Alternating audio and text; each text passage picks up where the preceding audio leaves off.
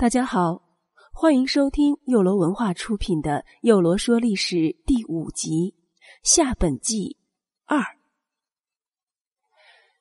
上次说到，在诸侯的臣服朝拜下，启登上了王位，成为夏朝的第二任王，称夏后启。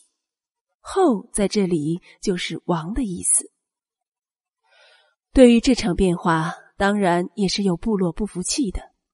但他们眼看着夏后启的势力日渐壮大，连声望赫赫的伯益都不敢招惹他，也就只好将气憋在心里。而偏偏有一个部落不肯忍气吞声，要跟这个变更老传统、禅让制的夏启斗一斗。他就是有扈氏，其封地在今陕西户县一带。这个有扈氏在启登上王位时拒不朝贺，这大大伤害了夏后启的尊严。夏后启便将各部落组织成六军，亲自统帅六军前去讨伐有扈氏。启率大军在甘之野（今陕西户县附近）举行了誓师大会。他声色俱厉的发表了演说，史称甘誓。尚书日事中记载了下的这段演说稿：统帅六军的将领们，我现立誓告知于你们：有护士依仗武力，不敬天地，不遵王命，是上天派我来剿灭他。现在我将替天行道，你们都要服从我的命令，奋力出击，不得怠慢。居左方的军队。不从左进攻敌人，居右方的军队不从右进攻敌人，那就是不服从命令。驾车的人不驾驭好战马，也是不服从命令。服从我命令的，我将当着祖先的面奖赏他；而违抗我命令的，我会在神社前处死他，并累及其子孙。六军听了这番义正言辞的训诫。都不敢违抗命令，于是甘地一战大败有扈氏。有扈氏被灭后，部族人马都被当作战利品分给了功臣。这个氏族本来就善于畜牧，从此便成为了替人放牛放马的奴隶。灭掉有扈氏，夏后启也起到了杀一儆百的效果。从此再无人敢给他惹麻烦了。夏后启见自己的王位稳固后，就学着父亲禹的样子，在君台大会诸侯。这时，夏朝的都城已从阳城迁到了阳翟，这君台就是夏后启在都城郊外建造的一个高台。过去。大禹亲自到涂山、苗山与诸侯相会，还多少保留了过去诸侯集会形式上的平等。可是这次君台大会，就成了诸侯千里迢迢跑来朝见夏王了。这次大会的排场也是远远超过了齐父的苗山大会。启虽具有能力，但一出生就是大少爷，不光讲究吃喝穿戴。还特别喜欢音乐舞蹈，他在这方面的鉴赏才能是他辛劳一世的父亲所不能比的。话说夏后启坐在高高的军台正中的尊位上，各国诸侯按照领土大小分级别列坐两旁，珍贵的铜鼎里盛着烹煮的猪羊，黑亮的漆木高脚盘子中放着各种美味佳肴。香喷喷热雾蒸腾而上，盘旋在军台上空，弥散到军台四周，惹得老远的人都流口水。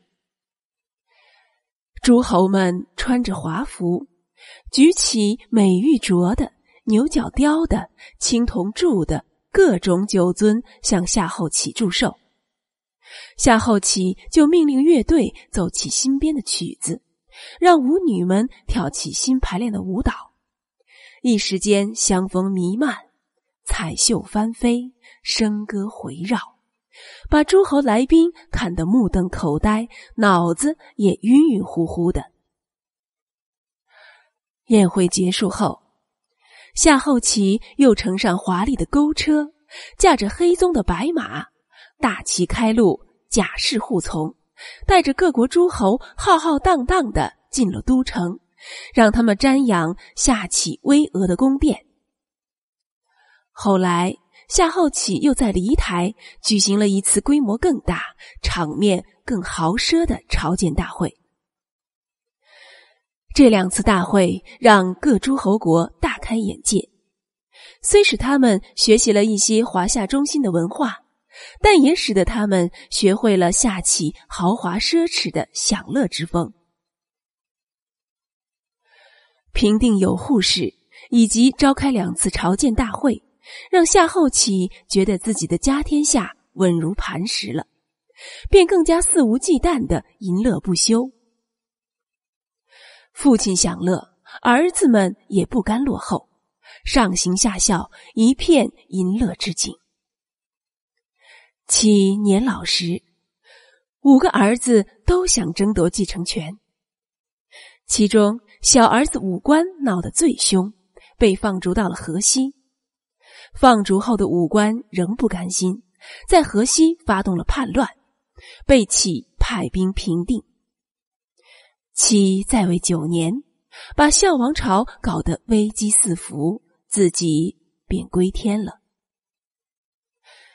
夏后启逝世后，他的大儿子太康帝继位。原本由于夏后启后期荒于淫乐，已经让夏王朝危机四伏了，而太康帝同样耽于享乐，不知体恤民事，比他父亲有过之而无不及。他处在尊位而不理国事，使民众日渐怀有二心，各诸侯国也开始产生离心。太康帝喜好游猎而没有节制，整日游玩田猎，时间一长，已不满足在都城附近打猎游玩，于是跨过洛水以南，而且越走越远，百日未曾返回都城。当时，有穷国的君主后羿趁此良机，把自己的部落迁到了穷石（今河南境内洛阳附近），利用民众对太康的不满，夺取了太康的政权，侵占了都城，不让太康回国，并将太康的五个弟弟和母亲赶到了洛河边。至此，太康失国。当太康在洛水打猎尽兴归来时，已不能还朝。他的母亲和五个弟弟在洛河边等待他归来，追忆起大禹的教诲，做了五子之歌来叹息亡国的悲哀。五子歌里追忆了大禹很多治国理念，他既是对中国最早帝王亡国的叹息，也传达了民为邦本。本固邦宁的思想。话说太康失国后，只能暂住洛水南岸，然后派人向各诸侯求救。